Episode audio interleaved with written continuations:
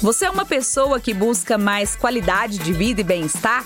Então chega mais porque você está no lugar certo. Eu sou a jornalista Humberta Carvalho e você está ouvindo a segunda temporada do videocast Falando Nisso, uma produção original do Sesc Goiás, que é um oferecimento do Sistema Fecomércio. O Falando Nisso está no ar há mais de um ano e a cada 15 dias, sempre às quartas-feiras, a gente se reúne aqui e conversa sobre educação, saúde, lazer, assistência e cultura.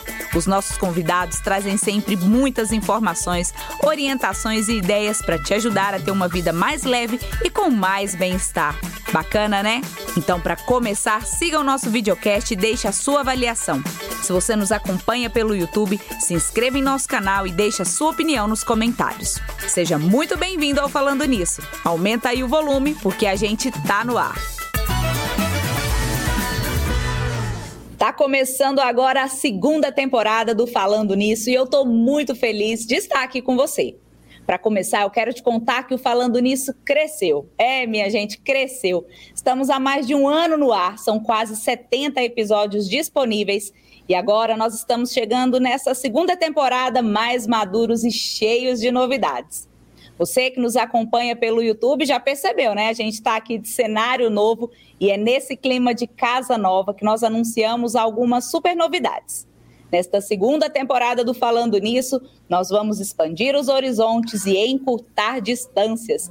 Isso porque agora o nosso podcast vai estar ao redor do Brasil, recebendo convidados especialistas de todos os cantos do nosso país, além também de quadros interativos com a nossa audiência. Só coisa boa, né? Já curtiu o nosso podcast? Já avaliou? Você que nos acompanha pelo YouTube já se inscreveu no canal e deixou aí o seu comentário? Vai lá, dá essa moralzinha pra gente, porque ó, nós preparamos aqui tudo com muito carinho, muito cuidado, especialmente para você. Então, bora para o nosso primeiro episódio, mas antes vamos fazer um teste aqui. Imagina aí de onde você estivesse, você vivesse num mundo em que todo mundo, todo mundo mesmo, pensasse e fizesse as mesmas coisas que você.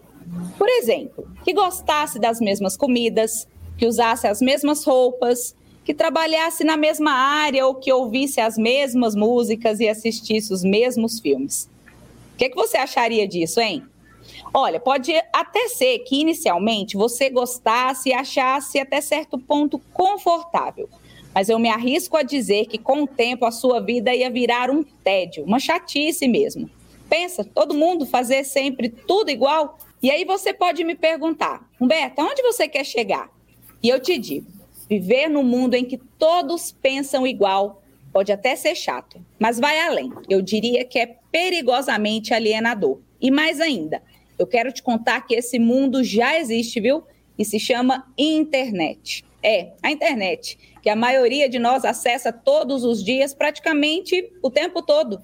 Existe até um nome para isso, é efeito bolha, que resumidamente é um mecanismo utilizado pelo algoritmo que filtra a relevância dos conteúdos para os internautas.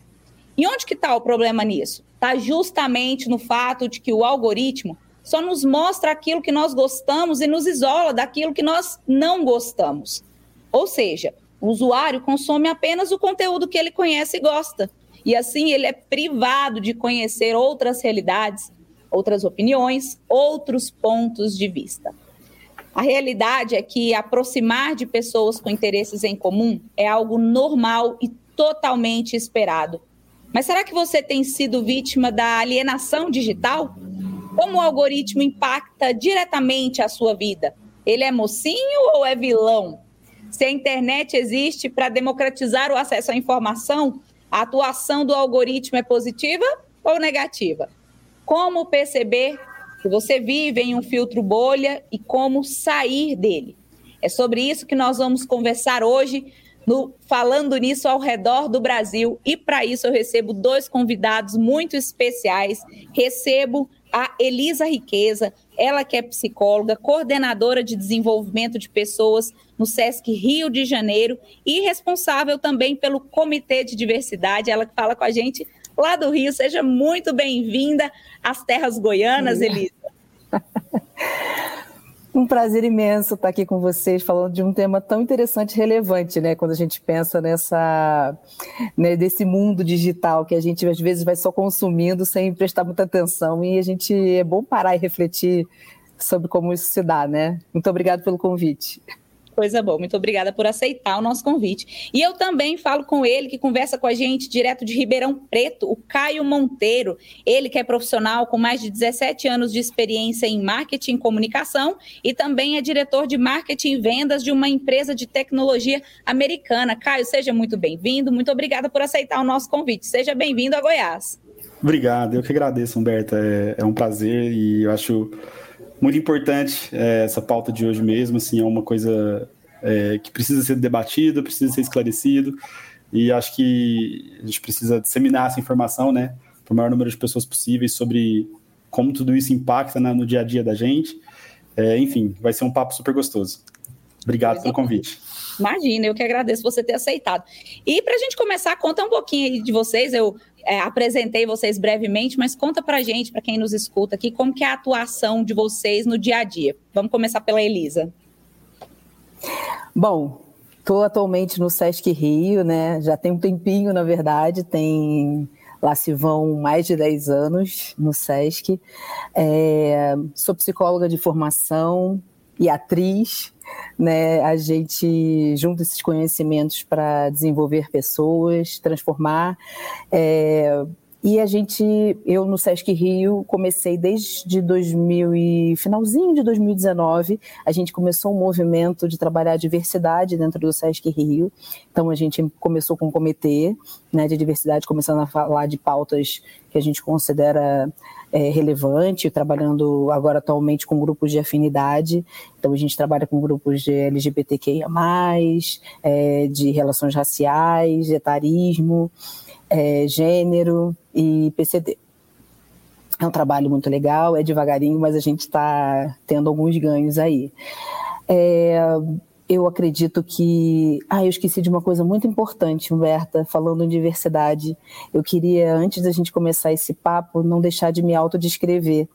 Eu sou morena, tem cabelos castanhos, eu sou mulher, branca, tenho cabelos ondulados, eu estou vestindo uma jaqueta de jeans azul e uso um vestido estampado também azul e estou com brincos amarelos. Acho que de modo geral é isso. Acho que vai ser bacana para incluir quem não está podendo ver a gente, né? Então é isso, de um modo geral a gente tem esse olhar para o desenvolvimento e também para a inclusão agora dentro do SESC. Coisa boa, muito obrigada, inclusive pela autodescrição. E você, Caio? Bom, vamos lá. Eu sou publicitário por formação, é, tenho MBA em marketing. Uh, hoje, né, falando um pouco sobre minha trajetória, eu tive algumas agências de marketing digital no passado, é, inclusive tive vários clientes em Goiânia, adoro Goiânia, tenho vários amigos aí. Uh, é, há quatro anos atrás eu vendi uma das minhas agências de marketing digital para um grupo de empresas aqui de Ribeirão Preto, é, e estava como sócio desse, desse grupo de empresas. É um grupo que trabalha para marcas é, relevantes nesse universo digital, é, marcas como Havaianas, Porsche Brasil, B3, enfim. É, liderei todas as operações ali de marketing e vendas dentro do universo digital. Então, trabalho bastante né, é, com algoritmo, tento fazer isso da maneira mais responsável possível, né? Entendo que eu estou numa posição complexa aqui, porque eu trabalho com a internet, eu dependo dela, mas eu também entendo os tantos benefícios quanto também os malefícios né, que, que o algoritmo e que, que a internet pode trazer para a vida das pessoas. Né?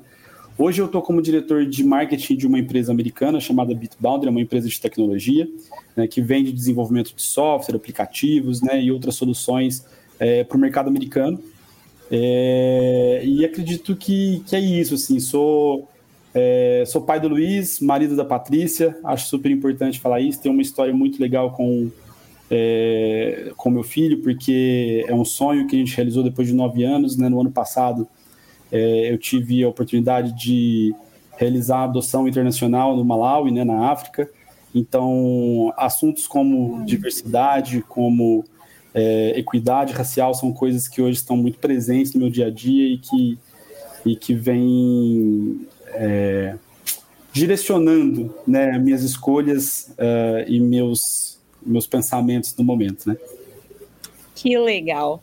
Que time eu tenho hoje aqui no primeiro episódio da nossa segunda temporada. Então, bora lá, né? Vamos começar, então, continuar, na verdade, contando aqui para quem nos escuta. Gente, o que, que é esse algoritmo, hein?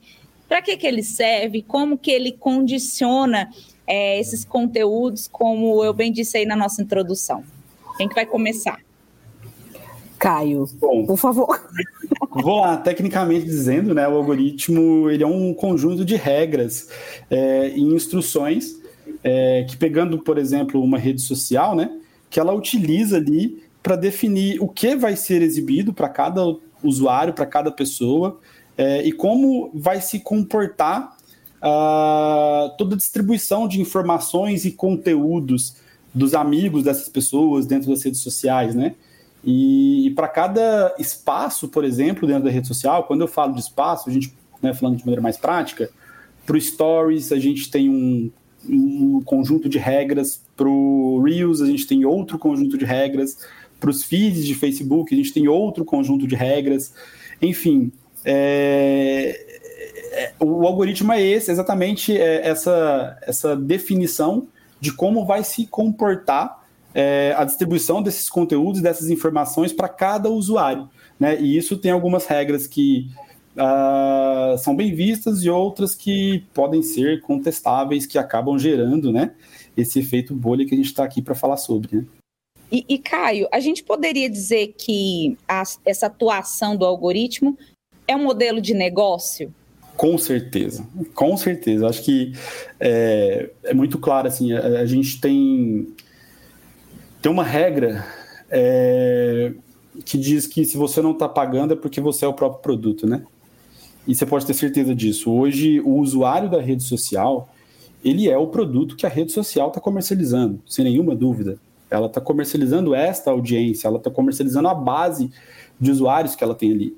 Então, o objetivo comercial da rede social é reter os usuários, é fazer com que eles é, se sintam Uh, eu não sei se eu posso falar bem, porque a partir do momento que você começa a ter alguma consciência, você começa a entender que, putz, talvez a rede social não esteja me deixando tão bem quanto eu gostaria, mas ela tenta te trazer conteúdos é, semelhantes àqueles que você já gosta, já consome, para que você fique nela. Afinal de contas, se você entrasse na rede social e só tivesse opinião divergente, talvez você né, desistisse mais rapidamente. Mas quando você entra nela e só vê conteúdos que reafirmam suas opiniões, suas crenças, isso acaba te retendo. E se você está sendo retido, a rede social começa, consegue vender mais anúncios. Então o produto é você. Né? Então, é Fica mais tempo por lá, né? Exato. Bacana. E não tem como a gente falar de, é, desse assunto, né, sem falar do, do efeito bolha que eu falei lá na introdução. E o efeito bolha ele está diretamente ligado à bolha social. E aí talvez a Elisa possa explicar para a gente melhor, né? Como falar de efeito bolha sem falar de bolha social? Não tem jeito.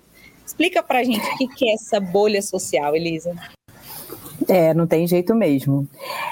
Falando assim de uma forma bem simples, essa bolha social é, seria esse mundinho que a gente vive, né? É aquele círculo é, de amigos, onde a gente frequenta, é, família, com quem a gente se relaciona, com quem, o que a gente consome, pensando em rede social, quem a gente ouve, quem nos influencia, quem a gente permite essa influência. Então, esse mundinho é, normalmente é composto por essas pessoas que pensam como a gente, são muito parecidos como a gente, né?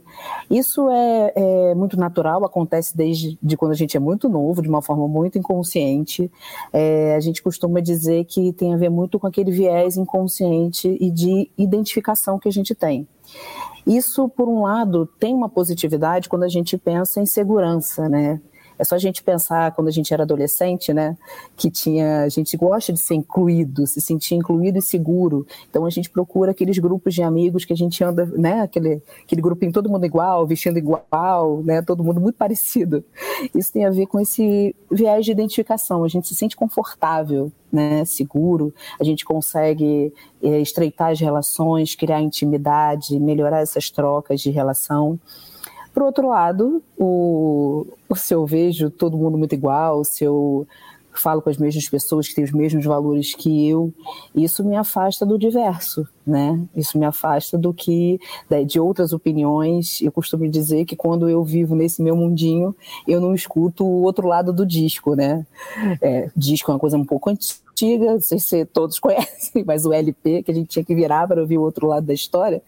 Eu acho que quando você está só focado no seu mundo, você fica no que você gosta. É muito bacana, confortável, mas te limita né? A gente perde muita coisa quando a gente tem um foco só no que eu gosto, no que é como o Caio comentou, né? No que não, não, nos traz desconforto, não nos tira desse, desse lugar de, do, do que já é conhecido e seguro.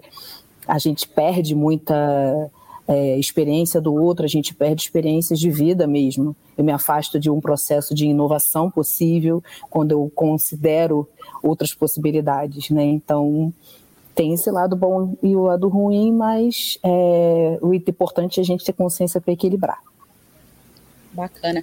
E a internet ela é, uma, é, é um meio de democratizar o acesso à informação, ao conhecimento, e essa atuação do algoritmo acaba criando assim um, um contexto um tanto quanto contraditório. Né, uhum. quando a gente pensa nisso, e aí pode acarretar nessa alienação digital, que é justamente aqui o tema do, do, do, nosso episódio, do nosso primeiro episódio da segunda temporada. Pensando em senso crítico, como que vocês acreditam que essa alienação ela prejudica a formação do senso crítico do ser humano? Olha, eu costumo dizer, é, a internet surgiu, né, para para que a gente vivesse a era da informação, né, informação rápida, na palma da mão, é, enfim, era para ser a era da informação. Eu costumo dizer que a gente saiu dessa era da informação para entrar na era da desinformação. Porque acho que o efeito que, que essa, essas bolhas né, e que o algoritmo, a maneira como ele se comporta, cria nas pessoas, faz com que exista uma polarização muito grande é, em relação aos interesses, em relação às crenças, ideologias, enfim. E, e, não sei, assim, talvez isso está relacionado, né, o que a gente chama de efeito Dunning-Kruger, não sei se vocês já ouviram falar, né, que é aquele, aquele gráfico que mostra que quanto menos você sabe, você sabe o superficial sobre um determinado assunto, é, você tem uma confiança lá em cima, você acha que sabe muito. Só que quanto mais você estuda sobre aquele determinado assunto, mais você percebe que você precisa estudar mais. Né? Então, quando a gente fala de senso crítico, é muito complexo, porque o que eu entendo é que o algoritmo ele traz para as pessoas é, conteúdos que confirmam um pensamento é, superficial, às vezes, das pessoas, na maioria das vezes, inclusive, e faz com que essas pessoas assumam tudo aquilo como, como verdade e faz com que elas não queiram pesquisar mais sobre, que elas, que elas não vá, que, que elas não, não tenham o desejo de ir atrás da informação, elas ficam presas naquele primeiro, naquela primeira é, aquela primeira informação inicial, né? Tem, tem um, uma teoria, né? Talvez eles possam explicar melhor, que o cérebro procura respostas prontas e confortantes. Ele não quer pensar muito sobre a respeito, né? Então, esse é o maior problema, na minha opinião, assim. Ele cria essa questão que, putz, ah, eu recebi uma informação que já é o que eu penso, então eu não vou pensar mais a respeito sobre isso, e eu vou tô, tô certo dessa opinião, e é isso, sabe? Então, acho que isso prejudica, né? Eu acredito muito no, no que a gente chama de lifelong learning, né? Que é o aprendizado durante a vida toda, você entender que você sabe muito pouco, que você precisa se aprofundar, você precisa estudar cada vez mais, é, que tudo que você sabe é muito pequeno perto de, né, perto de tudo que existe no mundo, de tudo que as pessoas é, podem te ensinar, enfim. Eu acredito muito mais nesse, nesse lado, só que o algoritmo ele deixa para mim as pessoas mais preguiçosas e aí isso prejudica muito, na minha opinião, o senso crítico concordo com o Caio. Eu acho que tem essa questão mesmo, né? O senso crítico, para mim, ele tem um movimento proativo. Né? Então, pensando nesse movimento proativo, o nosso cérebro dá uma enganada na gente, como, como o Caio mencionou aí. A gente quer gastar, o nosso cérebro tende a agilizar as coisas, gastar menos tempo, menos energia para algumas coisas. Então, quando ele precisa agir, se posicionar, ele vai no que ele já conhece do que está ali já exposto. Isso tem a ver com também com os nossos vieses inconscientes, então a gente, muito, de uma forma muito automática, a gente está falando aí de milésimo de segundos, tá? Eu vejo alguém, eu já tenho um julgamento sobre aquilo, que muitas vezes se reafirma um valor meu, um pensamento meu, eu já falo, ah, tá vendo? É verdade que eu estou pensando, eu sou, eu estou certo na minha, no meu julgamento, né? Então isso é um risco. Não é? Esse é o grande risco. É um... Né? então precisa de um movimento crítico mais um movimento ativo para eu parar e pensar: será que é mesmo? Será que eu posso realmente? É, será que eu não tenho que ver outras, outras opiniões, outras aprofundar nessa informação para poder questionar, né? É, esse é o grande risco aí que a gente está vivendo atualmente, né? O que é verdade fica estabelecido é, sem nenhum tipo de julgamento sobre aquilo que está exposto, né? especialmente nas redes. Eu gosto muito da metáfora do do óculos, que é, das lentes, né, do óculos, que nós enxergamos o mundo através das lentes do nosso óculos, mas o mundo mesmo ele acontece quando a gente está sem óculos, né? As lentes do óculos, elas são apenas uma parte da realidade, que é a nossa parte. É isso aí, hein? E falando nisso, você sabia que o SESC Goiás é uma instituição pioneira no campo social que presta serviços nas áreas da educação, saúde, lazer e assistência? Uma empresa sem fins lucrativos, o SESC foi criado e é mantido e administrado pelos empresários do comércio de bens, serviços e turismo. Para usufruir desses benefícios, basta ser trabalhador do comércio e ter a sua credencial atualizada. Acesse o site sescgo.com.br, clique em Credencial Sesc e confira o mundo de oportunidades que o Sesc tem para você e para sua família. E aproveitando, nós vamos ouvir agora a pergunta dos nossos ouvintes. Olá, meu nome é Laiana Mato, sou assistente administrativo e eu gostaria de saber como descobrir se a notícia é fake news. Boa. Bom, é, acho que a primeira coisa, hoje, graças a Deus, a gente tem alguns sites né, que auxiliam ali na, na verificação das notícias, né, que fazem um trabalho de informar mesmo aquilo que é falso daquilo que é fake. Então, o primeiro passo para mim é tudo aquilo que você receber, é você ir no Google e pesquisar se algum outro site ou se algum site que faz né, essas verificações está citando. Então, por exemplo, ah, é, a pessoa falou tal coisa, você vai pegar aquela tal coisa e digitar na frente, fake news. Se você fizer isso, vai trazer se é fato ou se é fake. Então, você vai conseguir saber ali é, se realmente é, aquela notícia procede ou não. Pode ser que seja uma notícia muito recente, né? na, na internet as coisas é, caminham na velocidade da luz, é muito rápido, então pode ser que ainda não estejam lá essas notícias. Mas aí, pelo volume de sites que publicaram, pelo, pelo, pelo, pelo nome, né? No, quando eu falo nome, é tipo uh, o reconhecimento daqueles sites, são veículos importantes que estão falando sobre isso.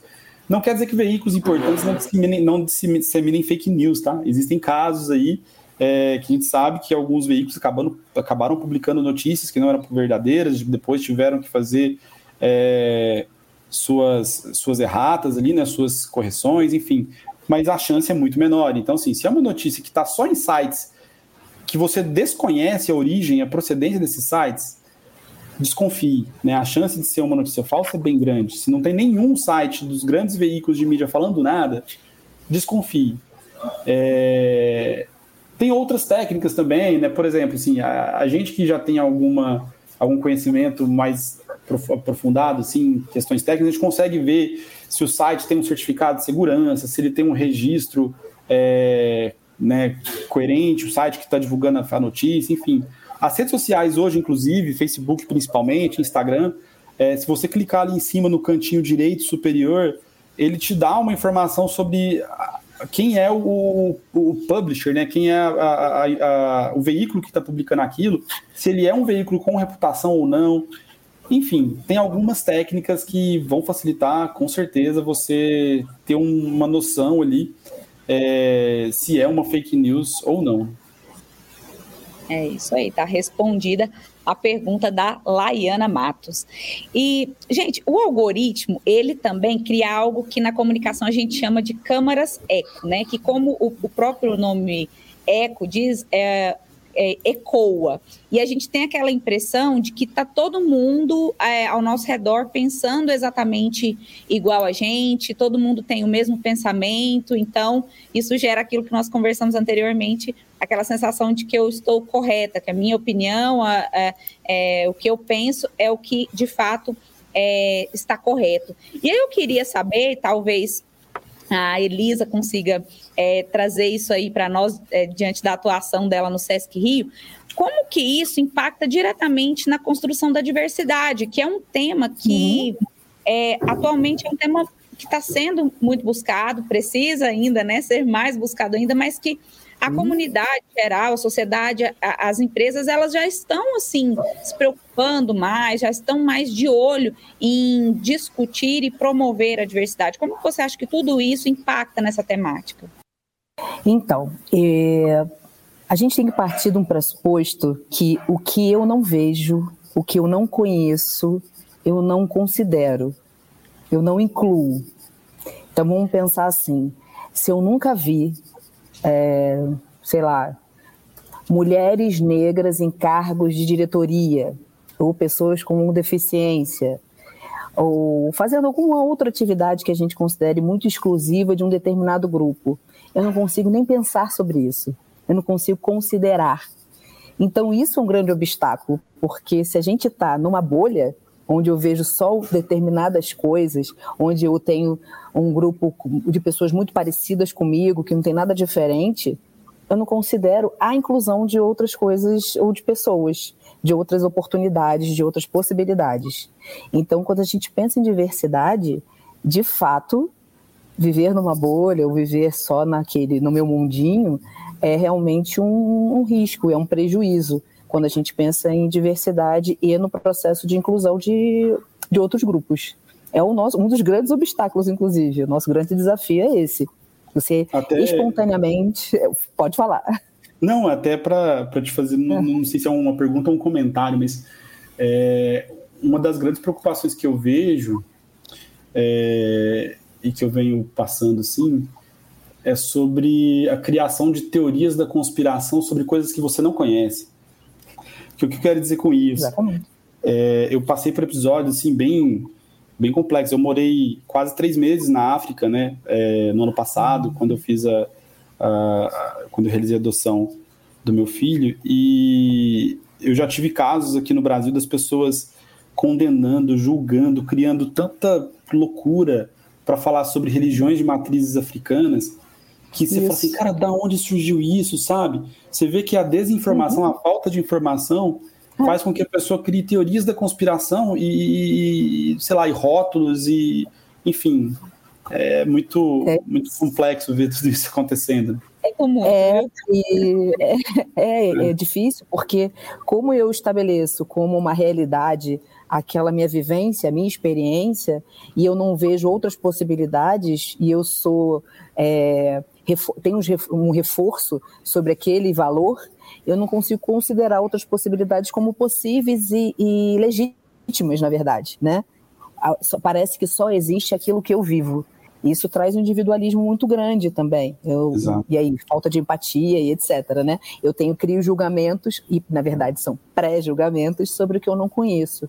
E na verdade, se eu considero que o que eu sei é o, é o, é o bacana, né? o que eu vivo é o ideal, eu acho que o outro está errado. Por quê, né? É. Por que não pensar que os outros também podem ter outras, outras opções ou outras experiências e enfim. Isso Exato. leva a outro prejuízo que eu é, acredito que o algoritmo causa né, na, nossa, na nossa sociedade, que é justamente a intolerância. Um tema tão falado nos últimos anos, né, que, é, é, que foi aquecido diante da pandemia, diante da política e tudo mais, a intolerância é um desses prejuízos. Vocês gostariam de citar outros prejuízos sociais, psicológicos que essa alienação digital traz para a gente, para a nossa vida, para a sociedade? A gente falou da empatia, eu acho que é um movimento muito natural, né? Quando eu estou no meu mundo e considero que eu vivo o ideal e o, e o real, né? Que é o que vale, é só o que eu, meu, o que eu penso e tal, eu não, e eu não considero a possibilidade do outro, de uma outra vivência, eu me torno uma pessoa muito mais egoísta, né? Eu estabeleço dificuldades de me colocar à disposição de ouvir a história do outro. E eu sou, e eu fico num olhar também de valorizar e de cuidar da experiência desse meu grupo que pensa como eu eu não penso na possibilidade de, de ser empático com uma experiência, uma dificuldade de um outro grupo que não pensa como, como, como o meu, né? É, então, eu considero que individualidade, aumento de egoísmo, dificuldade de, é, de relacionamentos saudáveis, né? Entre outros, um grande prejuízo aí nessa alienação. Se permitir ser afetado pela realidade do outro, isso para mim é um, um prejuízo gigante para para nós enquanto sociedade, enquanto humanidade, né, na verdade. É, eu, eu, eu, concordo e acho que eu vou, vou para um lado que é, um dos prejuízos que eu vejo é que historicamente, né, a gente tem um domínio, né, principalmente no Brasil, né, branco, é, hétero, enfim, de várias, é, várias vários estereótipos que, que dominam a narrativa é, sobre várias coisas. Então, assim, eu acredito que fica muito difícil para as minorias é, terem voz. Por quê? Porque, cara, quem está em. A maioria das pessoas que estão em, em cargos altos, né, é, nas grandes empresas, uh, são as pessoas que.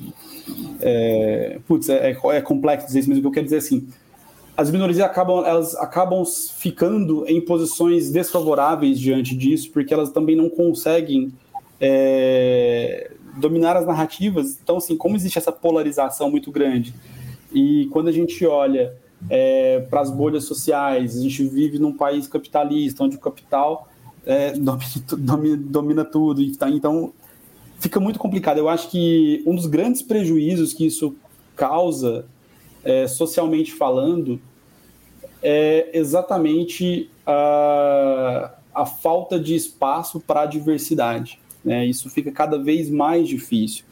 É, a gente não tem registrado é, toda a história negra, por exemplo, nos nossos livros de história. Então, é, a gente não consegue trazer isso para a mesa, e são coisas complexas quando você cria bolhas e você tem esse domínio né, das narrativas pelas é, por, por, por, pessoas brancas, né? Enfim, é, talvez a Elisa pode falar mais sobre isso, mas isso é um fator que me preocupa, me preocupa muito, assim, de ver a diversidade. É, é uma estrutura de poder, né? Exato. É, é, é, uma estrutura de poder muito grande, estruturada numa, com um grupo específico, né? Exato. O poder está na mão de pessoas iguais. Isso. Aí, se a gente olhar para uma para cargos de alta direção, falando em organizações, né, se você for, mesmo que sejam empresas que tenham um olhar mais diverso, é muito comum que a gente veja a sua maioria de cargos de gestão e de poder, homens brancos, cis, 40 mais, uhum. por exemplo,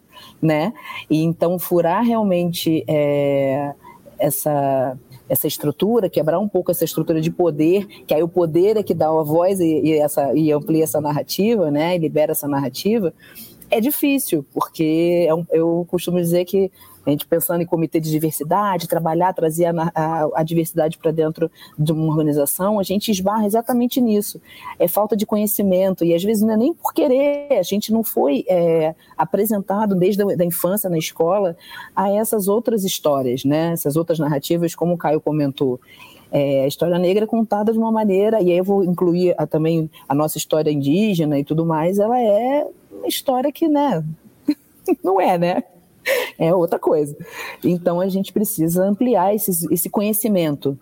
Eu, enquanto uma, uma profissional também que trabalha com desenvolvimento e educação, meu olhar é sempre, eu parto do pressuposto que né? Se eu conheço, consigo incluir, e se eu conheço, eu consigo, consigo também quebrar preconceitos. A gente não conhece a nossa história e a diversidade. A gente está ainda vivendo ali na nossa bolinha, no nosso mundinho. Então, acho que um movimento é, interessante seria mesmo eu ampliar o meu olhar. O que acontece normalmente é que as pessoas que começam a considerar outras narrativas, outras histórias, ou até mesmo se, se interessar por outras histórias, são pessoas que têm, é, às vezes, próximos a ela, na sua bolha, né, ou, uma, ou porque é filho, ou é parente, é, ou é tio, né, família, ou é um amigo próximo que pertença a um grupo que a gente considera como que a gente chama como minoritário. Ele tem, sei lá, como ah, o próprio Caio, que Sim. hoje tem um Sim. filho negro, ou então alguém que numa família nunca pensou, mas tem de repente um, ou se torna uma pessoa com deficiência, ou tem um filho PCD, e aí é que ela começa a prestar atenção uhum. nas dificuldades, os obstáculos que a, a, o nosso mundo oferece para esses grupos, né? Ou então, Exato. muitas vezes, quando você tem dificuldade de acessar, e aí pensando em, em nós daqui a pouco, se Deus quiser, eu vou ficar uma idosa maravilhosa, mas a gente sabe da dificuldade que é ser um idoso no Brasil né, dos limites que nós encontramos, a dificuldade de repente, eu, desde a empregabilidade até os obstáculos mesmo de, de vivida, né, de sobrevivência no Brasil, enfim, no nosso país, e a gente pode falar de etarismo e etc, mas a gente só começa a considerar alguma coisa quando essa vivência está próxima da gente. Porque senão ainda é aquele, aquela vivência no mundinho onde somos, somos todos iguais. Uhum. Né? Nossa, mas como eu nunca me imaginei, eu, gente, eu ouço isso com uma frequência enorme quando a gente começa a discutir e trazer essa temática. Eu nunca pensei que eu precisaria tomar cuidado, sei lá, com, com as árvores das ruas é, eu achava tão bonito e tal. E eu falei assim: ah, tá, mas você sabe que se você passar com. Aqui no Rio de Janeiro a gente tem dificuldade com árvores, né? A gente não. As árvores não são muito bem cuidadas pela prefeitura, então tem sempre uma árvore meio torta, meio caindo assim. E a gente, eu tava, a gente tinha um funcionário que é cego e ele falava assim para mim, eu falei assim, olha, agora tem uma árvore aqui, cuidado e tal. Ele, Elisa, eu falei assim, essa árvore é linda. Ele falou assim, Elisa, ela bate aonde? Ela tá indo aonde? Eu falei assim, ah, tá aqui bem baixinha. Aí ele falou assim para mim, Elisa, ela pode ser bonita, mas para mim ela é um problema. Eu posso me acidentar, porque ele andava sozinho, né, só com a bengala e tal. Ele cansou de bater com a cabeça nas árvores. Eu nunca tinha pensado nisso, porque para mim, eu estou, como eu estou enxergando, eu falei assim, nossa, que lindo uma árvore, eu desvio aqui, tá tudo certo. Eu não considero outras experiências porque eu não vivo, né? Eu não considero, não tem ninguém perto para me dizer isso. Então, está aberto para ouvir faz toda a diferença. O problema é quando a gente está ali, né? A gente não, não presta atenção. Isso é muito verdade, ao mesmo tempo muito triste, assim, né? Mas eu concordo 100%, assim, é... é e fala, falando sobre a minha experiência mesmo, assim, é, recentemente a, a, esposa do Léo Santana falou sobre ela ter se despertado para o racismo, né? Depois do, do filho ou da filha, não lembro é, e ela foi muito criticada é, por ter falado essa frase quando eu entendi o que ela quis dizer, assim, é, infelizmente, todo, é, todos não, né? Infelizmente não todos, mas eu, eu sempre soube da existência do racismo. É, sempre me achei né, é, distante disso, um antirracista, mas só depois eu fui ter a noção de várias estruturas que existem é, é, e da dimensão que é o racismo, assim. Por estar é, vivendo. Por estar vivendo e vamos a realidade lá, agora é, com seu filho, né? Isso e nunca vou viver o que o que pessoas pretas vivem, assim. E, então assim, eu estou mais próximo, eu consigo compreender mais. É, hoje tento ser de fato um antirracista, coisa que eu não era. Eu só fui né, começar a procurar sobre letramento racial e coisas do tipo é, ao me despertar para o tamanho uhum. desse problema. Mas é muito triste a gente pensar que a gente precisa ter, é, na maioria das vezes, algum caso próximo para que isso te chame atenção. Assim, eu acho ruim isso. Foi o que aconteceu comigo, mas eu acho ruim essa necessidade. É. Eu acho que as pessoas poderiam a, a, acordar para todos esses essas questões antes de precisar passar por algo parecido. Né? E o movimento é de sair da bolha ajuda muito. Exato que é o que nós vamos falar a partir de agora. É, é normal, claro, que a gente se aproxime de pessoas que tenham os mesmos gostos, né, que, que tenham as mesmas preferências, que é, gosta do mesmo time, que, enfim, né, que tem ali uma proximidade com a gente. Isso é completamente normal. Mas pensando em redes sociais, pensando nesse mundo que a gente vive hoje, pensando no nosso tema aqui, que é alienação digital, como que a pessoa que está nos ouvindo agora ela pode identificar que ela está é, é, dentro de uma alienação, vivendo, aliás, uma alienação digital? Olha, acho que a primeira coisa, é, eu respondo sobre verificar se uma notícia é fake news. É, quando você recebe alguma informação, você faz algum esforço para verificar se, ela, se aquela informação é, ela pode ser falsa? Porque a partir do momento que você está recebendo tudo nos dias de hoje, né, que você é inundado por notícias e por coisas diferentes o tempo todo. Se você sempre assume que aquilo é uma verdade, ou que ou se você faz escolhas sobre o que é verdade e o que é mentira, cara, para mim você está vivendo uma alienação digital. É, to, todo mundo é, deveria hoje fazer um trabalho de checagem de tudo que recebe. Assim, cara, eu recebo uma informação, pô, será? Se você não se questiona, para mim você já está numa, numa alienação digital. É, se você se irrita com opiniões divergentes, pô, será que você não está sendo nutrido demais por informações que reforçam seu pensamento? Né? Como que é as suas interações com pessoas de opiniões divergentes? Quando você olha para sua bolha, assim, você está convivendo com pessoas que pensam diferente? É, ou não, ou seus amigos são todos iguais? É, e provavelmente é esse tipo de conteúdo, esse tipo de informação que você está recebendo nas suas redes sociais. E talvez o mais importante é que, cara, existem fundamentos, coisas que fazem sentido em todos os lados, assim. Existem coisas totalmente incoerentes e existem coisas que, pô, putz, por esse lado aqui eu consigo entender a perspectiva do outro. Você consegue fazer esse exercício de empatia, de tentar se colocar na perspectiva do outro para ver se tem algo ali ou não? Você está fechado com a sua opinião e é isso. Eu acho que se você está fechado com a sua opinião, você está vivendo uma alienação digital. Assim, acho que por aí. É engraçado, né? Porque quando a gente faz uma. Eu não sei se. Acho que todo mundo já deve ter vivido isso. Sabe quando você está assim, rolando o feed do Instagram ou do TikTok, sei lá. Aí aparece uma sugestão, uma coisa que você fala assim: nossa, nada a ver comigo. Que é isso? Não estou entendendo porque esse tipo de conteúdo está aparecendo para mim. Preste atenção do que você realmente está vendo, porque normalmente tem alguma ligação do, do que você está realmente escolhendo consumir porque trata-se também de uma escolha, se você, é, no fundo, no fundo, né?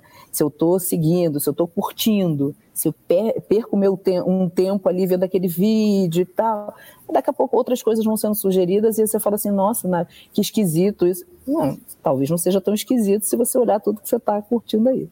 Exatamente. Falando nisso, há 77 anos, o SESC promove o bem-estar e qualidade de vida a milhares de brasileiros todos os dias com projetos e iniciativas em saúde, educação, lazer, assistência e cultura, o SESC significa mais qualidade de vida para todos. Se você é trabalhador do comércio de bens, serviços e turismo, você pode fazer ou renovar a sua credencial acessando o nosso site sescgo.com.br. Nos acompanhe também pelo Instagram no arroba sescgo. E agora vamos ouvir né, mais uma pergunta dos nossos ouvintes. Olá, meu nome é Carlos Salício, eu sou professor e instrutor aqui do SENAC e eu gostaria de saber como estimular a tolerância e a empatia neste mundo de redes sociais e algoritmos. Pode ser você, Elisa? Olha, eu, como eu comentei já anteriormente, eu acho que é um movimento de tolerância e empatia é uma, é uma atitude, é uma escolha, é uma atitude proativa mesmo eu posso continuar no meu estado de vivência, onde tudo para mim já é conhecido e seguro, eu posso partir para considerar outras vivências e experiências, outras realidades, né? Eu acho que tem essa essa proposta de, de estar aberto a ouvir outras histórias.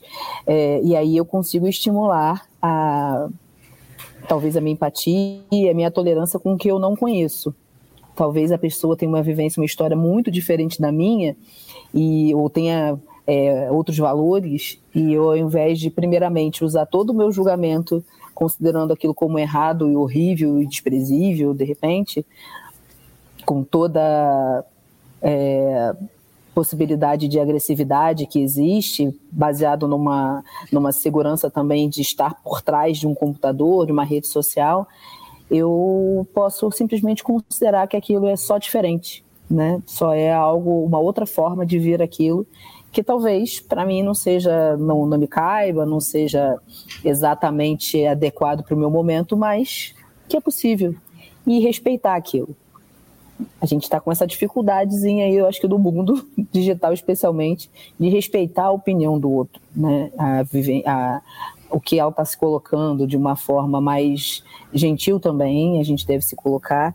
E as pessoas hoje estão muito agarradas e agressivas na sua verdade e em expor.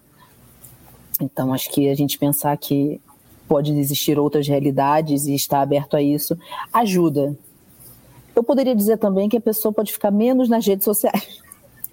ajuda muito a se tornar a viver a vida real, né?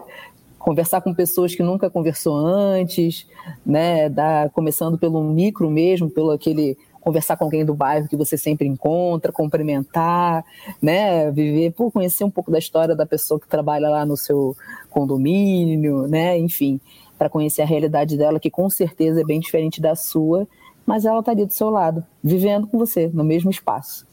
Eu acho que isso também é um exercício muito bacana de você ser mais empático com a realidade das outras pessoas. E eu gostaria de frisar aqui, né, que furar a bolha, sair dessa bolha, não significa mudar de ideia, mas significa estar aberto a conhecer novas histórias, novas experiências, novas realidades. Então, vamos estar abertos aí a, a sair, a furar essa bolha. E já partindo aqui para o nosso final, eu queria saber assim qual a expectativa de vocês para o futuro? O que, que vocês esperam para o futuro? Porque tem aquela, aquele meme né, da expectativa e da realidade. Então, eu queria saber da expectativa de vocês. O que, que vocês esperam aí para o futuro? Olha, é complicado, é porque eu adoraria ser otimista, mas eu não sei se eu sou, então fica difícil. Assim, eu acho que eu vou me concentrar muito mais sobre é, o que eu gostaria que acontecesse, sabe? Porque eu realmente gostaria, é, eu acredito muito que em vários casos, é, leis formam culturas, desde que elas sejam cumpridas, né? Porque acho que o grande problema do nosso país é a impunidade, mas uma lei que seja cumprida, eu acredito sim que a lei é capaz de, de, de formar culturas, de, de ajudar bastante nisso, né? É, e a gente tem alguns exemplos, sei lá, é, antigamente você andava pelas cidades e, e, era comum as pessoas jogarem lixo dos carros, as, as, cidades eram muito mais sujas todas, de modo geral. Hoje isso ainda é, mas diminuiu bastante. É, o ato de fumar em ambientes fechados, isso reduziu, é, assim, de maneira muito expressiva a quantidade de fumantes né, no país, enfim foi uma lei que mudou hábitos, que mudou cultura. É, a gente tem um caso recente né, do, do comediante lá que fez várias piadas de, de muito mau gosto e que muita gente questionou e que infelizmente até deu razão é, para o comediante, mas aquilo ali é uma lei formando né, uma cultura e, e deixando claro quais são os limites.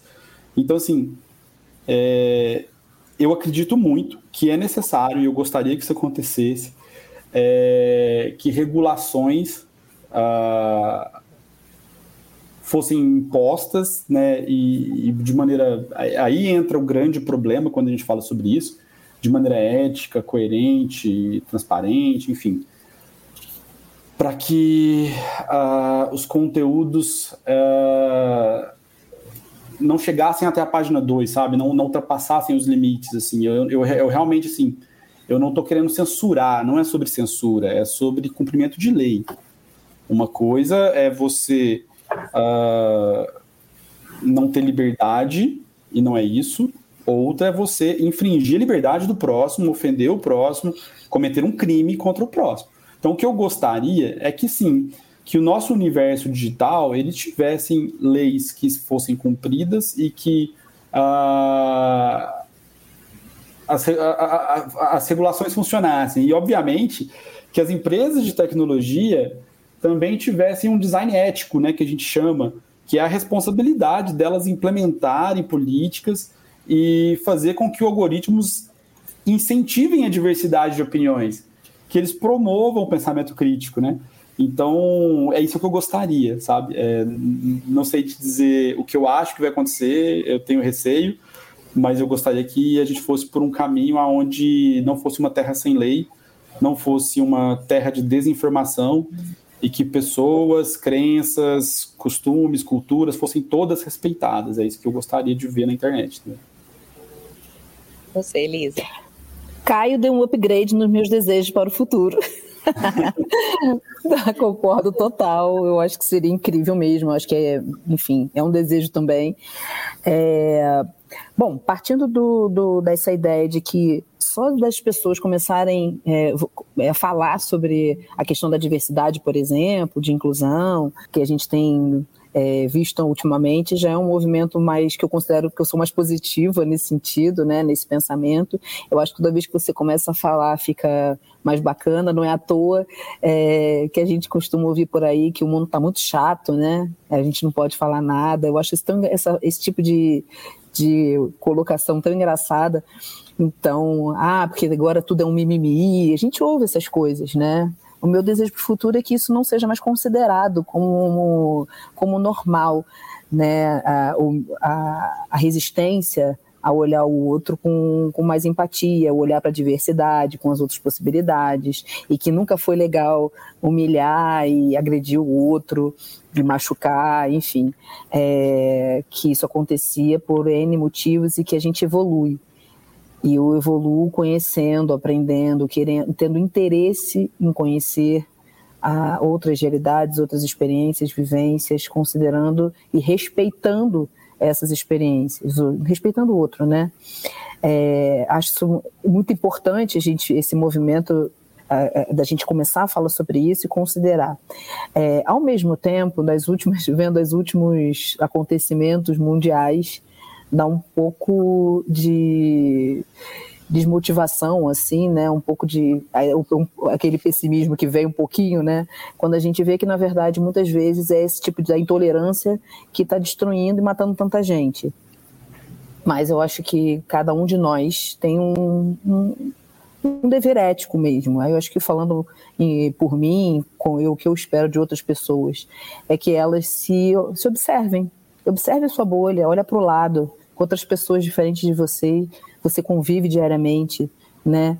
Eu sou uma mulher branca, será quantas pessoas do meu lado, diferentes de mim, estão trabalhando e tendo oportunidades que eu tenho, no alto do meu privilégio branco? Será que eu estou considerando a possibilidade de colocar pessoas, é, mais pessoas pretas, mais pessoas, considerar, contratar pessoa trans para trabalhar com a gente? É, enfim, pessoas diversas, diversas né? Eu, e a gente vai continuar ainda botando na mão, é, permitindo e, e dizendo tudo bem para gestores que continuam contratando pessoas idênticas a eles. A gente não tem uma estrutura pesada de poder para modificar, que só vai mudar se a gente começar a questionar mesmo, né? E eu acho que esse movimento de ético pessoal é, é uma atitude, então meu desejo é que a gente tenha mais atitudes empáticas e críticas sobre o mundo que vivemos e as nossas bolhas, né, para tentar mudar. Que legal. Para a gente finalizar, eu quero fazer um bate-bola com vocês. Eu vou fazer uma, vou falar, vou dizer uma frase aqui. Eu gostaria que vocês completassem com uma palavra, tá bom? A intolerância deixa o mundo pior. Ah, desumano. Se abrir para outras opiniões e realidades torna o ser humano mais feliz. Não é uma palavra só, foram duas. Tudo bem. É, mas é também mais humano, então, transformando duas palavras para ficar igual você, Caio. é isso aí, estão combinadinhos aqui uhum. os nossos convidados. É, vocês gostariam de deixar alguma indicação de filme, de livro, de documentário para quem está nos acompanhando, para que as pessoas possam aprofundar ainda mais o tema do nosso episódio de hoje? Ah, eu tenho vários aqui. É, acho que o buscar a literácia digital, né, que é esse esse conhecimento sobre como tudo funciona é um dos principais caminhos para pelo menos você não ser enganado, sabe? Pelo menos saber onde está, saber usar as, as redes sociais, a tecnologia, sabendo o que está acontecendo ali por trás. É, tem alguns documentários, filmes e livros que ajudam muito na compreensão disso, né? O Dilema das Redes Sociais é um filme, é um documentário está na Netflix, maravilhoso, que trouxe especialistas que ajudaram a construir as próprias, os próprios algoritmos, os próprios problemas, que só depois enxergaram, ou que durante o, a construção e, durante seus trabalhos ali puderam entender que, putz, isso aqui não está sendo legal, sabe? Então ele traz é, de uma maneira muito simples é, a explicação sobre como tudo funciona. Às vezes até eu vi algumas pessoas, é super importante dizer isso, porque eu vi algumas pessoas achando que o algoritmo são pessoas. Né, que então, ah, se você, sei lá, faz alguma coisa na rede social, tem uma pessoa vendo. Não, não é uma pessoa, é um algoritmo. Porque nesse, nesse documentário, ele, ele, ele personificou, né, ele humanizou o algoritmo ali, ele deu cara pro algoritmo como se fossem pessoas. Então muita gente achou que tinha gente vendo elas, assim, cara. Até existe essa, é, até existe uma possibilidade sobre isso que em um outro filme, um outro documentário que é muito importante, que é Snowden, né? Ele fala sobre isso, que é a história do, né, do, do Snowden. É, privacidade hackeada, né? Que é o caso da Cambridge Analytica ali, sobre como as eleições nos Estados Unidos é, é. Foram, foram influenciadas, né? Por todo aquele escândalo. Tem um livro que é muito legal, que é 10 argumentos para você deletar agora suas redes sociais. É, é o desespero, né, Esse livro ele é muito bom porque ele traz pontos assim muito legais sobre é, as redes sociais tirando a sua liberdade, diminuindo sua qualidade de vida, violando sua privacidade, uhum. é, toda a polarização e essa divisão de argumentos que, que ela causa, enfim. É um livro muito robusto que nossa, fala muito sobre, sobre tudo isso que a gente discutiu aqui hoje, traz essa literacia digital que é tão importante no dia de hoje. Muito obrigada, Caio. E você, Elisa? É, na hora eu pensei também no dilema das redes, né? Que é muito impressionante. A gente fica com vontade realmente de sair de tudo, ficar isolada num monte, sei lá, sozinha. Mas é, pensando, eu, eu pensando nessa, nessa pergunta, eu fiquei assim, cara, eu acho que a gente precisava também entender. É, o Caio trouxe é, uma informação muito legal sobre como mais ou menos as coisas funcionam quando a gente pensa em algoritmo. Isso enquanto, é, digamos, no sistema, né? Eu acho que a gente precisava conhecer, se conhecer. Né? E quando a gente pensa em autoconhecimento, é, eu sugeriria para começar a entender como é que funciona a cabeça da gente, os nossos nosso inconsciente. Então tem um livro chamado que é Vieses Inconscientes da Chris Kerr, que é uma especialista no assunto, que você para você entender como é que você naturalmente funciona de uma forma muito inconsciente mesmo, mas que você precisa se esforçar para conscientemente tomar as suas decisões, né? Mesmo que no primeiro momento você olhe assim, hum, acho que eu estou sendo aqui é, preconceituosa e tal, porque a gente não pode esquecer nunca que a gente está mergulhado nessa estrutura, né, machista, né, racista. Então a gente precisa de fato ter uma postura é, consciente e ser consciente nas nossas decisões, né, para poder só é a gente só inclui e a gente só considera outras possibilidades de forma consciente. Então, quando eu sei como é que como eu funciono, pensando em autoconhecimento, é, ajuda, né? A gente se colocar de uma forma mais ativa ali nas nossas decisões. Que legal. Quero muito agradecer a participação de vocês. É, tenho certeza de que quem está nos acompanhando é, aprendeu muito com esse episódio. Eu aprendi muito. E quem está nos ouvindo já pode, inclusive, ajudar alguém que ela sabe que está ali dentro de uma, de uma bolha, está ali alienada, encaminhando esse episódio, né? Então, compartilhe esse episódio com essa pessoa, porque já é um bom começo. Conhecimento nunca é, de, nunca é demais. Só sei que nada sei, né, Caio? Igual você falou é lá na coisa, né? Quanto mais a gente aprende, é, começa a aprender sobre um assunto, mais a gente vê o quanto é, nós realmente precisamos crescer, aprender, nos desenvolver e estar abertos, né, também a curar a nossa bolha. Então, eu quero muito agradecer a vocês. Elisa, muito obrigada. Caso alguém queira conhecer o seu trabalho, entender um pouquinho mais sobre a sua atuação, onde que te encontra? No LinkedIn, aí pode procurar lá, Maria Elisa Riqueza. É, tem o Instagram também, então, arroba Elisa Riqueza e está aberto, enfim, é onde eu troco também algumas informações. E aí manda, manda mensagem, pode que a gente vai trocando por ali. Muito obrigada pela sua participação, viu? Eu que agradeço. Muito obrigada pelo convite, foi ótimo. Adorei. Caio, muito obrigada também pela sua é, disponibilidade, por ter aceitado o nosso convite. Caso alguém queira te conhecer, conhecer o seu trabalho, onde que te encontra? É, no LinkedIn também, é, você pode digitar caiomonteiro.com, vai cair direto no meu perfil do LinkedIn. Ou no Instagram também, ali eu, é, é mais pessoal, assim, na verdade eu não faço distinção, assim, das coisas. É, então, tem muita vida pessoal ali, tem algumas questões sobre trabalho também. É caio.monteiro, underline. E eu que agradeço o convite, foi ótimo, adorei o bate-papo, foi bem legal. Obrigado mesmo, de verdade. Muito obrigada. A gente finaliza agora mais um episódio, na verdade, o primeiro episódio da nossa segunda temporada com o nosso especial ao redor do Brasil. O nosso primeiro episódio recebendo convidada, uma convidada muito especial do Rio de Janeiro, um convidado muito especial lá de Ribeirão Preto. E aí, curtiu? Gostou? Compartilha com quem você conhece, com quem você gosta, com quem você quer que aprenda mais sobre esse assunto. Aproveita também para seguir o nosso podcast, avaliar. Sua avaliação ela é muito importante para nós, porque nós produzimos tudo isso aqui com muito carinho, muito cuidado para trazer informação de qualidade para você. Eu espero que você tenha gostado. A gente se vê no nosso próximo episódio. Até lá!